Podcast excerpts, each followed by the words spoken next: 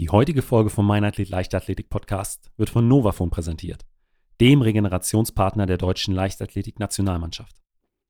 In der Pause wächst der Muskel. Ich glaube, jede Sportlerin und jeder Sportler hat diesen Spruch schon mal gehört. Und im Spruch ist eigentlich mehr dran, als viele glauben, denn es ist zwar absolut wichtig, kontinuierlich und effektiv zu trainieren, aber zwischen den Einheiten, während der Regeneration, entstehen die Anpassungsprozesse im Körper. Wenn man also die Regeneration vernachlässigt, ist auch der Trainingseffekt nicht optimal und mittelfristig lässt auch die nächste Verletzung nicht lange auf sich warten. Deshalb sollte das Novaphone in keiner Sporttasche fehlen. Das Novaphone arbeitet mit Vibrationen in zwei verschiedenen Frequenzbereichen. Entweder mit 100 Hertz für eine Schmerzlinderung oder mit 50 Hertz zur Entspannung und Lockerung des Gewebes.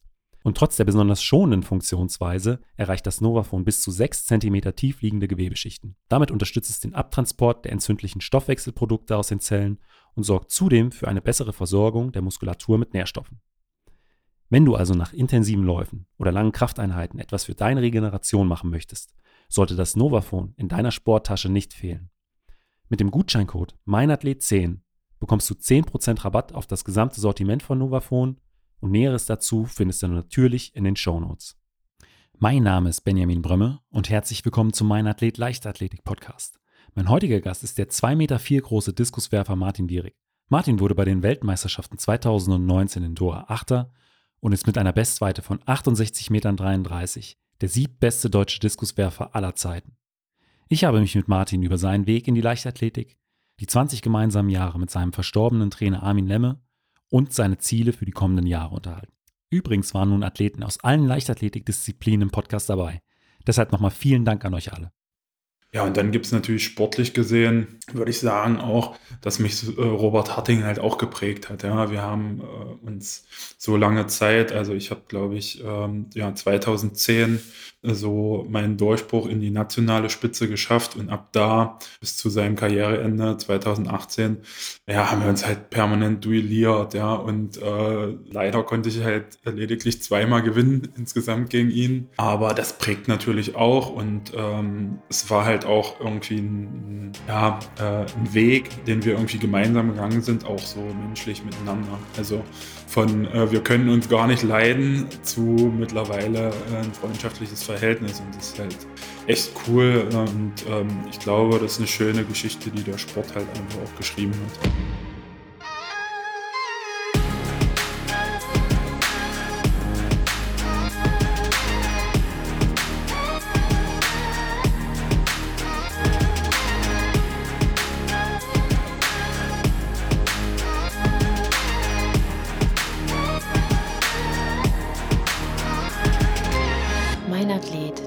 Leichtathletik-Podcast aus Frankfurt am Main. Dann, ja, herzlich willkommen, Martin. Ja, hallo, danke für die Einladung. Äh, Martin, meine erste Frage ist eigentlich immer, wie bist du eigentlich zur Leichtathletik gekommen? Ja, also ähm, ich habe äh, die Folge mit äh, Sebastian Bayer geguckt und habe tatsächlich festgestellt, dass es relativ viele Gemeinsamkeiten gibt, zumindest wie es so begann.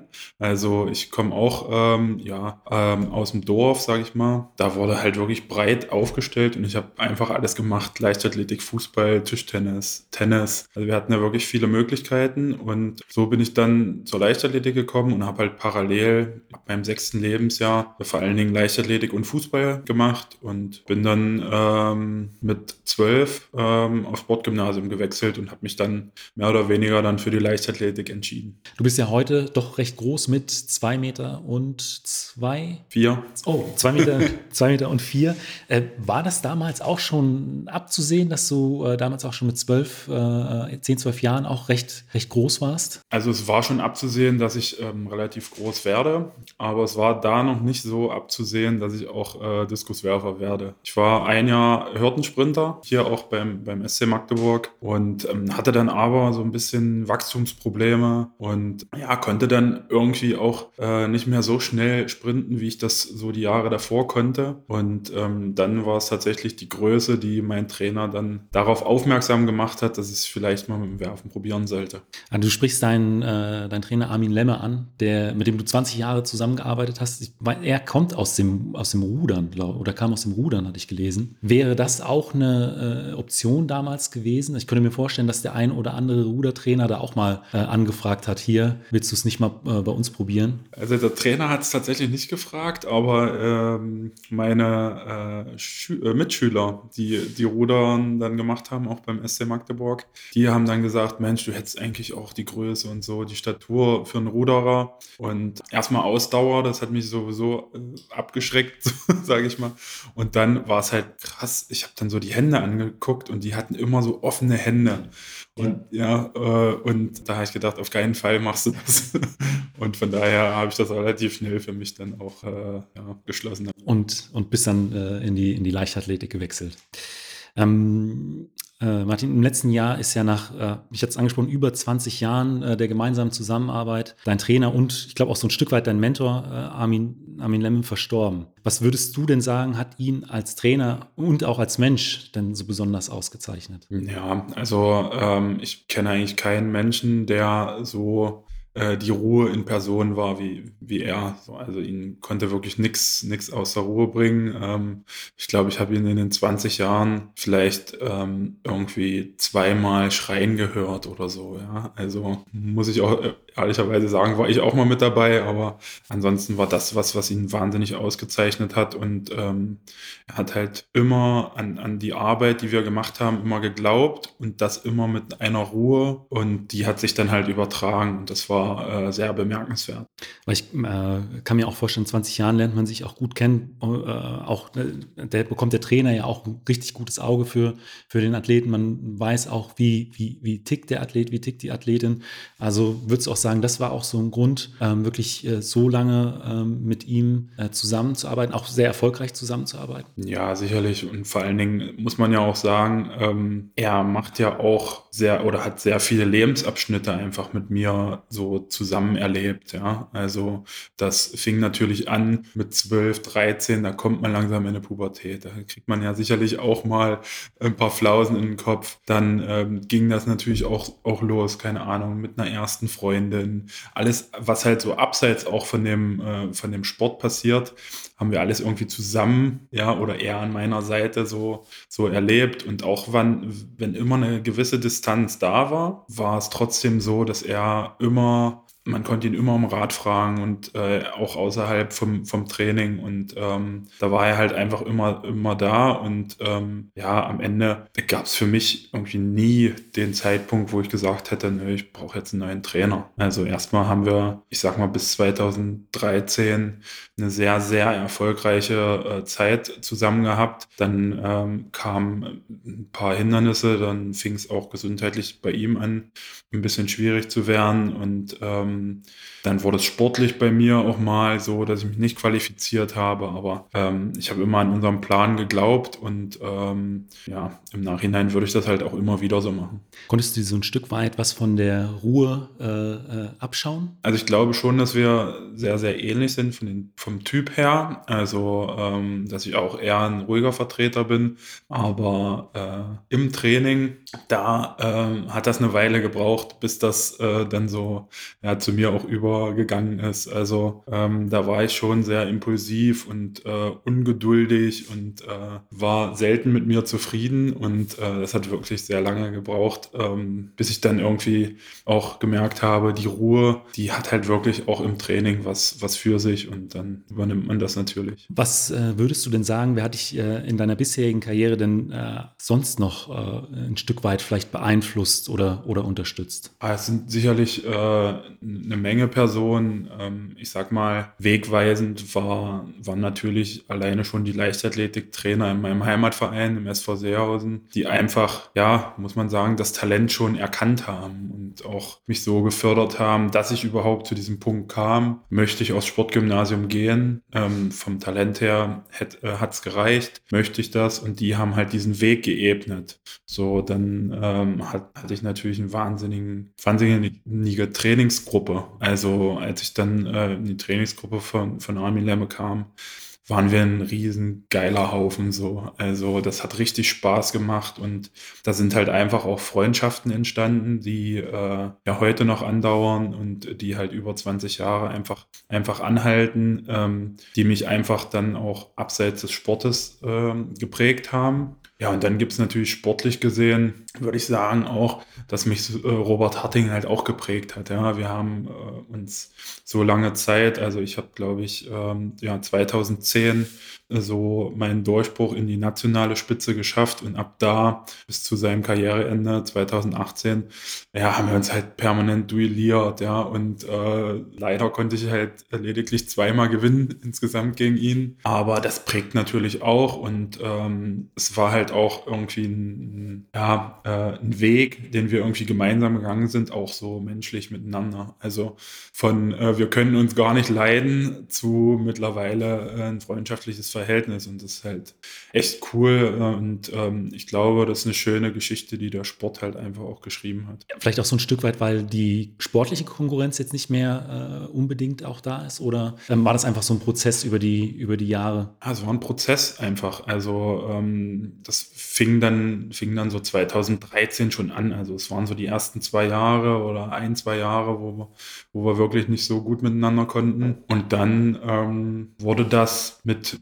seinem Olympiasieg und immer entspannter. Ja? Also ja, mittlerweile, wie gesagt, sind wir, sind wir gut befreundet. Ähm, er war auch bei unserer Hochzeit und äh, mit, mit, mit Julia und es ist schon einfach schön, dass da so eine Verbindung dann draus äh, entstanden ist aus eigentlich einer Rivalität. Ja, ja. Wobei ich mir auch vorstellen können, kann, dass durch solche Rivalitäten auch die sportliche Leistung äh, vielleicht auch hier und da nochmal so ein bisschen äh, gepusht wird, weil dass man so vielleicht auch so ein Stück weit hier und da den, den Ehrgeiz daraus ziehen kann. Definitiv. Also ähm, gerade in den Anfangsjahren habe ich da wahnsinnig von profitiert, weil man sich permanent und öfter als, sage ich mal, die internationale Konkurrenz immer mit dem Besten messen konnte. Ja, es war natürlich auch, das äh, kann sicherlich auch jeder nachvollziehen, auch ätzend, dass man immer verloren hat.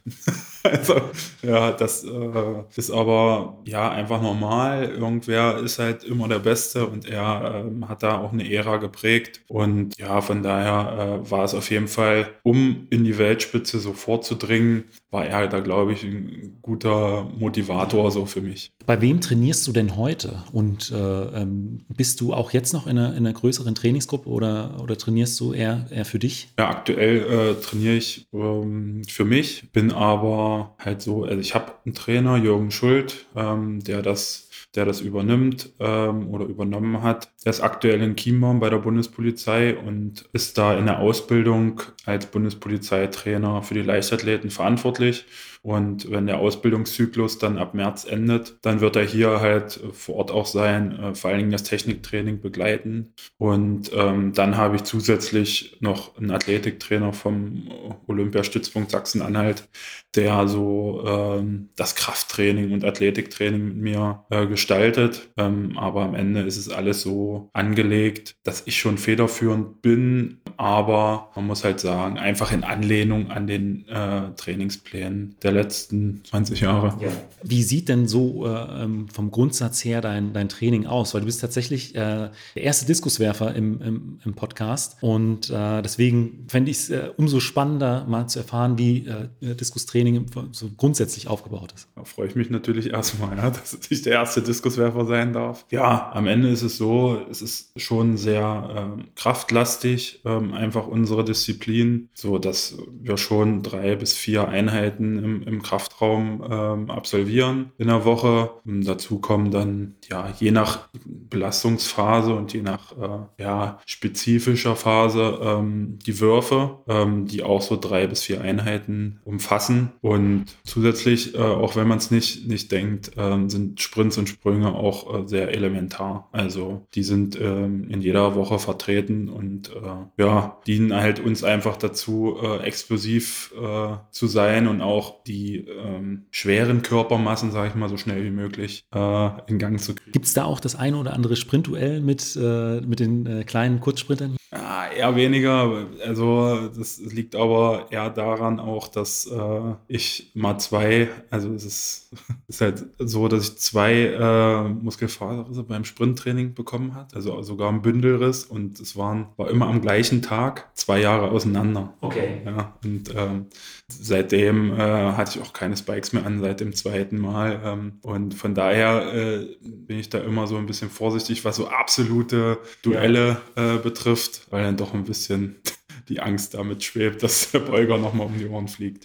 Aber wie sieht denn so dein, äh, dein Krafttraining aus? Also was sind denn so drei, vier Übungen, die auf jeden Fall mit dabei sein sollten? Ja, also Reisen ist auf jeden Fall dabei, ähm, Bankdrücken und ähm, meine, ja, eine meiner Lieblingsübungen ist auch noch Anziehen äh, zur Bank. Also, also man liegt, man auf, liegt der auf, der Bank, genau, und zieht dann das Gewicht äh, zur Brust. Was sind da so deine, deine Maxkraftwerte? Reisen habe ich Bestleistung 130 Kilo, ähm, beim Bankdrücken 195 und äh, Anziehen Bauchlage 170. Das, äh, äh, das sind schon äh, andere Werte als bei, äh, als bei, bei Sprintern. Mit 2,4 Meter, vier, wie viel äh, wiegst du?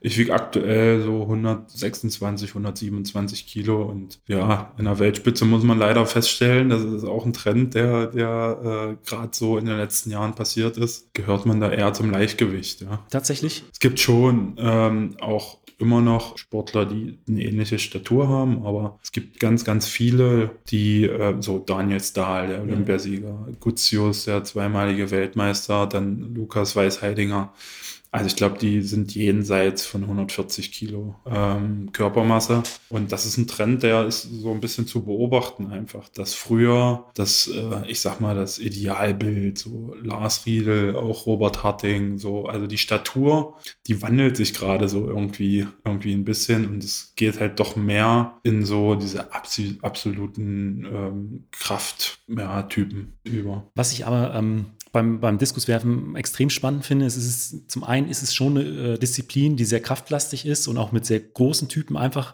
äh, in Verbindung gebracht wird. Aber auf der anderen Seite, ich konnte es äh, letztes Jahr einmal im Training mit ähm, dem Zehnkämpfer Kai Katzmirek ausprobieren, ist, es, ist das Diskuswerfen aber auch irgendwo eine äh, filigrane Disziplin. Also äh, das Gleichgewicht auf einem Fuß zu haben, das Verlagern, diese Drehung. Also es ist dann äh, auf der anderen Seite doch schon sehr, sehr technisch und man braucht ein extrem gutes Körpergefühl um ja den Diskus auch nur einfach aus dem, aus dem Ring rauszubekommen. Also das äh, fand ich äh, sehr beeindruckend festzustellen, weil mir war das davor überhaupt nicht bewusst, dass das ta tatsächlich so ist. Also ähm, es geht dann wahrscheinlich auch schon sehr viel Zeit in, in das Techniktraining rein, um ja auch dieses Körpergefühl und alles da so zu entwickeln. Ja, genau. Und ich glaube, das ist halt auch der Schlüssel, warum äh, viele Athleten auch im hohen Alter dann noch erfolgreich sind, weil am Ende werden sie ja nicht mehr schneller oder äh, also die Maximalkraft kann man sicherlich noch ein bisschen steigern, aber so diese Explosivität, ist natürlich mit, ich sag mal, Anfang, Mitte 20 viel höher als jetzt mit Anfang 30, Mitte 30. Aber man hat einfach eine höhere Automatisierung drinne in der Bewegung und dafür braucht man einfach gewisse, eine gewisse Anzahl der Würfe und die kriegt man halt erst über die Jahre. Und manchmal wünscht man sich, also ich zum Beispiel, wünsch, würde mir wünschen, so mit dem ganzen Wissen, was man jetzt hat und den Fähigkeiten von früher, das ja. mal in einen Wurf zu packen und dann mal zu schauen, äh, wie, wie weit so ein Ding fliegen würde. Das wäre sehr interessant und ich glaube, das geht vielen so. Aber das war tatsächlich so äh, ein Aha-Erlebnis da bei Kai Katzmirek, dass äh, es hatte eher schon so ein bisschen was von Ballett. Das, äh, und eigentlich sieht man immer ja jemanden, der 190 äh, Kilo Bankdrücken macht und äh, hat nicht so dieses Ballettbild im, im Kopf und dann äh, steht man da. Der Trainer hat mir das auch versucht, so ein bisschen zu erklären, äh, wie das abläuft. Bei uns ist es halt wirklich sehr entscheidend, mit den Körperschwerpunkten zu arbeiten. Ja? ja. Also am Ende muss, wenn der Körperschwerpunkt irgendwo anders ist, wo er nicht sein soll. Und das leitet man oft irgendwie wie beim Turnen. Ja? ja. Die leiten die Bewegung ja entweder oder eigentlich immer mit dem Kopf ein. So, und das bedeutet, umso aktiver der Kopf ist, umso schlechter ist das eigentlich für uns. Weil wir wollen eigentlich immer so bleiben, wie wir ja gewachsen ist und wie wir uns bewegen ja. wollen. Ja? So. Und meistens ist man dann zum Beispiel, wenn man in einer Abwurfbewegung ist, dann ist man schon hier. Das bedeutet halt immer, du bist nicht mehr ganz so über den Schwerpunkt des rechten Beins, wie es sein sollst, sondern bist halt mehr schon irgendwie zum Wurf hin. Ja. Und das, also es ist ganz, ganz viel Und ähm, gerade in der Vorbereitungsphase, so, da haben wir manchmal viel auch so geturnt oder so, wo man einfach diese Kopfsteuerung ein bisschen, ja. ein bisschen lernt, ja. Und äh, dann bei den Würfen kommt da Technik zum Einsatz, dass du dir vielleicht auch auf dem Video nochmal angeschaut äh, hast, okay, da die Kopfstellung war jetzt so und so, oder ist es dann alles über das Feedback des Trainers äh, gelaufen? Nee, also da war es auch schon so, dass wir äh, mit Technik gearbeitet haben. Das sind aber, ich sag mal, einfache technische Hilfsmittel. Ein iPad, einfach wo man gucken kann, ähm, welche Eckpunkte stimmen und welche Eckpunkte stimmen halt in der, in der Drehung noch nicht. Wo sind die Feinheiten, die man noch bearbeiten kann? Und ähm, dann machen wir halt zusätzlich immer so zwei oder dreimal im Jahr beim IAT in Leipzig so ein, äh, eine Aufnahme auf einer Plattform ähm, und die können dann die Werte bestimmen, wie arbeitet das Druckbein, wie arbeitet das Stemmbein, wie hoch ist die Abwurfgeschwindigkeit.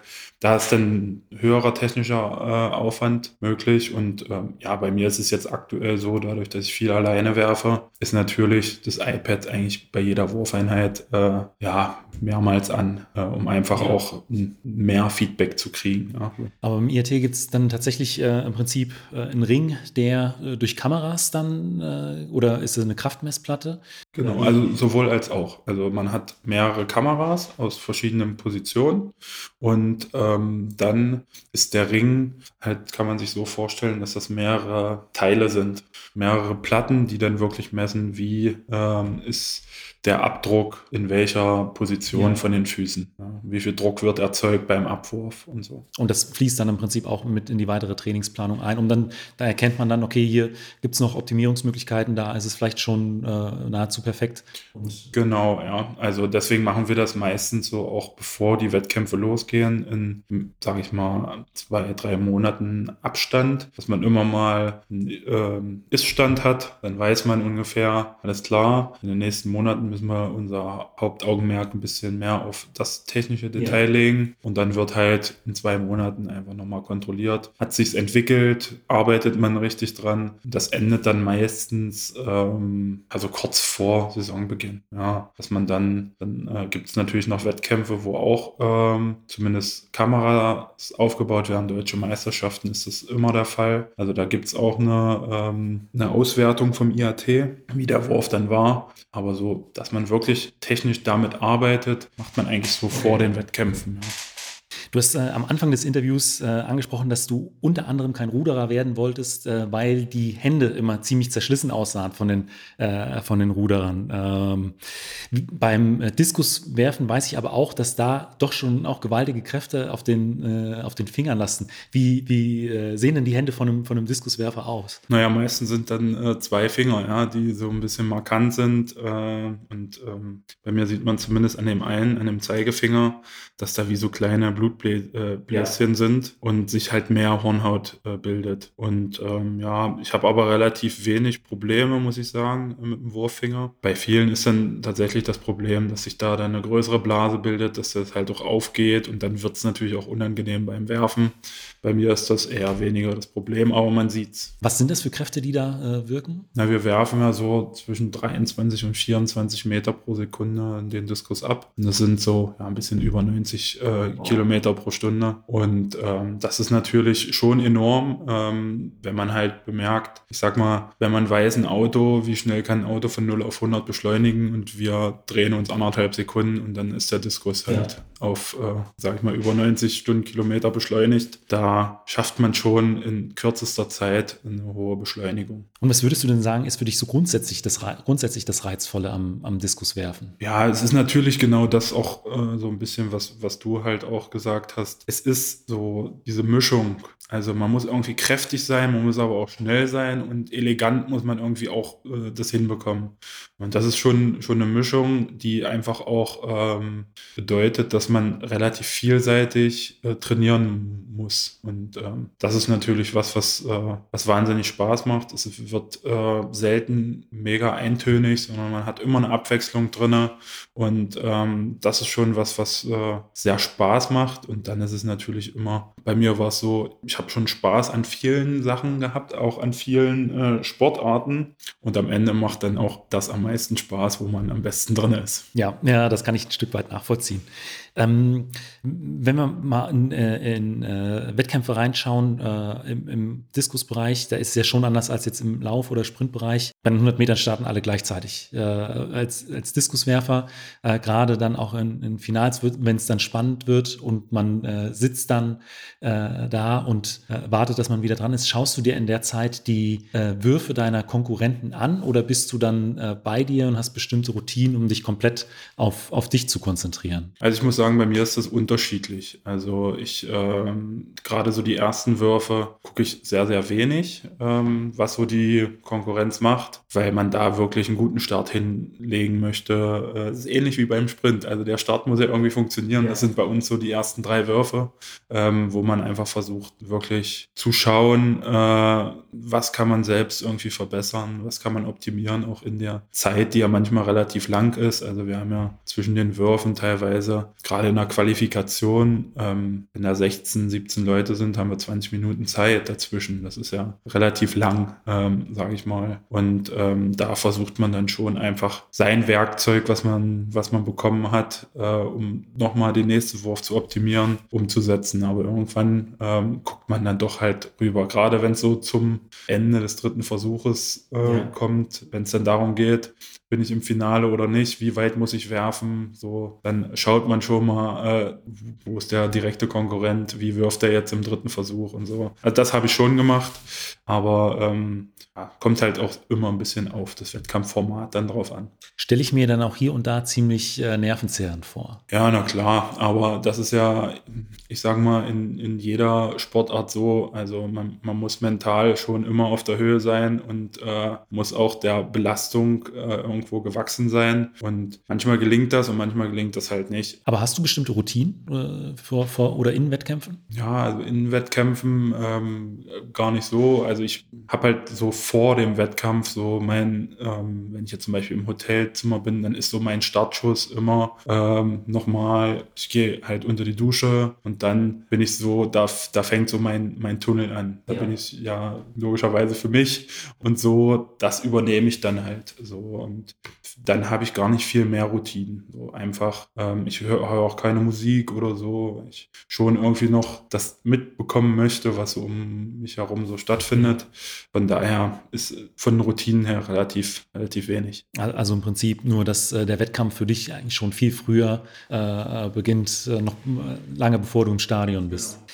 Was würdest du dir denn äh, grundsätzlich äh, für das Diskuswerfen im Allgemeinen wünschen? Sicherlich einfach mehr Aufmerksamkeit. Ja. Also ähm, es ist natürlich immer auch ein bisschen mit, mit Erfolg verbunden. Wir hatten sehr, sehr viel Aufmerksamkeit, zumindest in Deutschland, in der Zeit, wo, ähm, ich sag mal, Robert Harting war, auch wo Christoph Harting Olympiasieger geworden ist. Man merkt aber, dass das so langsam abnimmt und vor allen Dingen international ähm, war ja auch oft das Thema, naja, ähm, Diamond League. Dann waren wir mal ein Jahr raus, dann sind wir wieder drin und ähm, in der Zeit, wo ich zum Beispiel in der Diamond League war, war das einfach so, dass äh, wir ganz, ganz oft so im Vorprogramm geworfen haben. So, obwohl wir so manchmal vom Teilnehmerfeld so mit das Beste hatten, was, was so gerade die Welt äh, zu bieten hatte. Und äh, da würde man sich schon einfach wünschen, dass generell die Würfe auch das Kugelstoßen oder ähm, auch Hammer werfen, ja, die haben überhaupt keine Diamond League, so dass der Wurf da generell äh, mehr Aufmerksamkeit bekommt. Was sind denn deine, deine Ziele für dieses und die, und die kommenden Jahre? Ja, also für mich ist es auf jeden Fall erstmal so, dass ähm, ich nur auf dieses Jahr gucke. Ich möchte mich auf jeden Fall für beide Höhepunkte qualifizieren.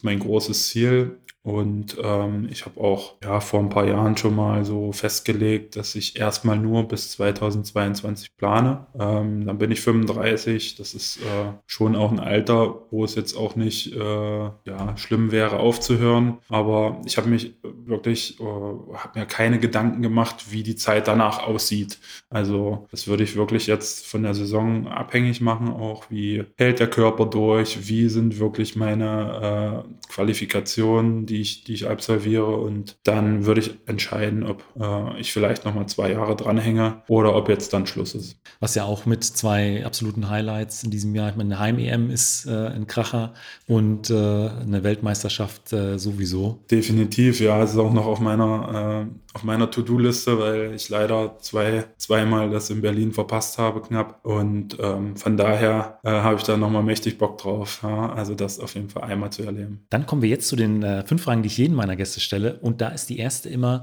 was war bisher dein, dein größter Wettkampf, unabhängig von der, äh, von der Platzierung, also eher von den, von den Emotionen? Ja, mit ganz, ganz weitem Abstand das Finale von Olympischen Spielen 2012 in London. Ähm, hast du da noch so einen bestimmten äh, Moment, der sich eingebrannt hat? Also ich muss sagen, die, also egal ob Qualifikation oder ähm, ja, äh, das Finale, also was atemberaubend war, muss ich sagen, das kannte ich vorher halt nicht. Ähm, morgens um 10 zur Qualifikation bin ich halt oder sind wir ins Stadion eingelaufen und es war einfach kein Platz mehr frei. Es waren 80.000 Leute im Stadion und spätestens da hat man so den Unterschied gemerkt. Also gut, eine EM und WM ist auch krass und cool, aber was hier abgeht, das äh, war nochmal was, was ganz anderes. Es hat ähm, auch einer meiner Gäste beschrieben, dass es äh, in London so unglaublich laut war. Ich glaube, es war äh, eine Sprinterin oder ein Sprinter, dass äh, sie oder er Bedenken hatte, den Wechselruf überhaupt zu hören, ne? weil es so ein ohrenbetäubender Lärm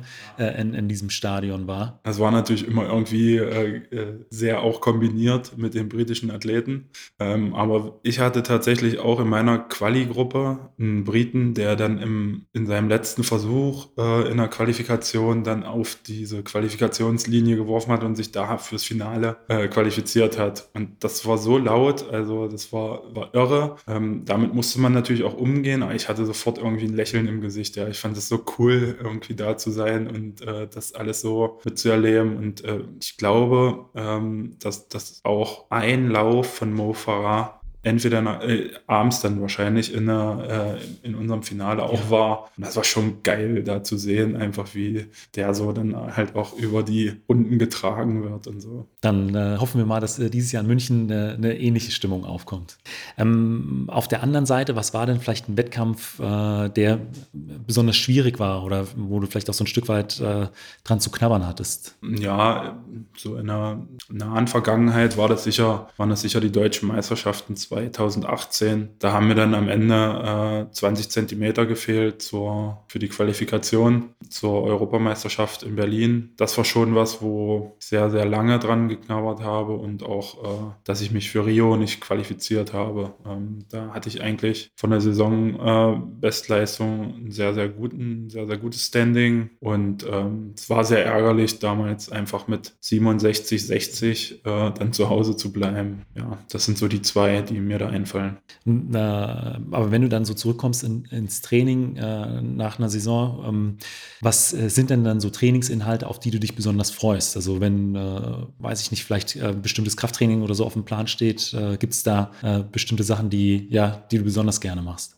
Ja, also grundsätzlich mache ich, ähm, trainiere ich sehr, sehr gerne einfach. Ähm, auch das Krafttraining macht mir grundsätzlich immer Spaß. Ähm, und es gibt halt so eine Phase, wenn man so im Urlaub ist, dann hat man zwei, drei Wochen mal frei und hat auch mal die Seele baumeln lassen und dann kribbelt's und dann ja. irgendwie freut man sich sogar darauf, auf diese, ich sag mal, für uns anstrengende Zeit, die dann so zu Anfang beginnt, so, ja, und dann nach einer Woche denkt man, wieso hast du, hast du dich darauf eigentlich gefreut? Aber so dieses Kribbeln, wenn das dann irgendwie im Urlaub schon wieder kommt, dann hat man einfach Bock und dann ist auch egal, ob ja. da dann Ausdauer irgendwas draufsteht oder oder nicht. Äh, man will dann einfach wieder loslegen und Sport machen. So. Ja, das ist nach wie vor auch noch so nach so langer Zeit. Und auf der anderen Seite gibt es so Trainingsinhalte, von denen du weißt, die sind wichtig, äh, um mich voranzubringen oder vielleicht auch gut für die Verletzungsprophylaxe, aber ich müsste sie jetzt nicht unbedingt machen. Ja, es gibt sicherlich ein paar Sachen, die, äh, die ich nach meiner Karriere äh, streichen werde. Also so Medizinballwürfe oder auch, ähm, ja, das das, was jetzt kommt, würde ich vielleicht nicht streichen, weil es auch wichtig ist, aber so, ja, so den Schmerz oder so, also das ist auch was, was man eigentlich nicht braucht, aber was dann doch wichtig ist und äh, dem, dem man ja dann auch braucht, um einfach äh, geschmeidig zu bleiben, um auch, sage ich mal, seine Bewegung gut ausführen zu können ähm, und später sicherlich auch, ähm, dann ist der Hauptaugenmerk, das Hauptaugenmerk sicherlich die Gesundheitsprophylaxe äh, gerichtet. Aber das sind so Sachen, auf die wir sicherlich verzichten können. Meine letzte Frage ist dann immer, ähm, was würdest du jüngeren Athletinnen und Athleten oder vielleicht auch deinem jüngeren Ich mit auf den Weg geben wollen? Ja, also ich muss sagen, jüngeren Athleten ähm, würde ich schon einfach das äh, ja, sagen, vergesst nicht, dass ihr auch noch, dass ihr auch noch äh, jugendlich seid, ähm, auch äh, wenn alles, ja, jeder will professionell arbeiten, das ist auch verdammt wichtig. Ich habe halt manchmal einfach das Gefühl, so wenn man meine Jugendzeit äh, in der Leichtathletik vergleicht und jetzt, dass das manchmal ein bisschen zu kurz kommt, dass äh, das zu schnell, zu professionell und zu leistungsorientiert ähm, abläuft. Ähm, ich kann sagen, ich wollte auch immer erfolgreich sein, aber ich hatte halt einfach auch wirklich geile Jahre so in der Jugend, wo wir äh, zusammen ähm, ja auch nach den Wettkämpfen feiern waren und so. Also alles, was in als Jugendlicher irgendwie dazugehört, das sollte man ein Stück weit trotzdem genießen. Man sollte immer wissen, wann man es macht und wann man es auch machen kann als Sportler. Ähm, aber man äh, lasst euch das nicht nehmen. Also das ist, das ist schon wichtig, ähm, weil man einfach auch wahnsinnig viele äh, Sachen daraus zerrt, Freundschaften, ähm, Verbindungen. Also äh, das ist ganz, ganz wichtig und ähm, das äh, würde ich so den Jüngeren mit auf den Weg geben. Martin, vielen Dank für dieses Interview. Sehr gerne, vielen Dank. Und das war's auch schon mit der neuesten Folge vom Meinathlet Leichtathletik Podcast. Als Meinathlet-Hörer erhältst du mit dem Gutscheincode Meinathlet10, alles groß geschrieben, 10% auf deine nächste Bestellung bei Novafone. Den Link zum Shop findest du natürlich in den Show Notes.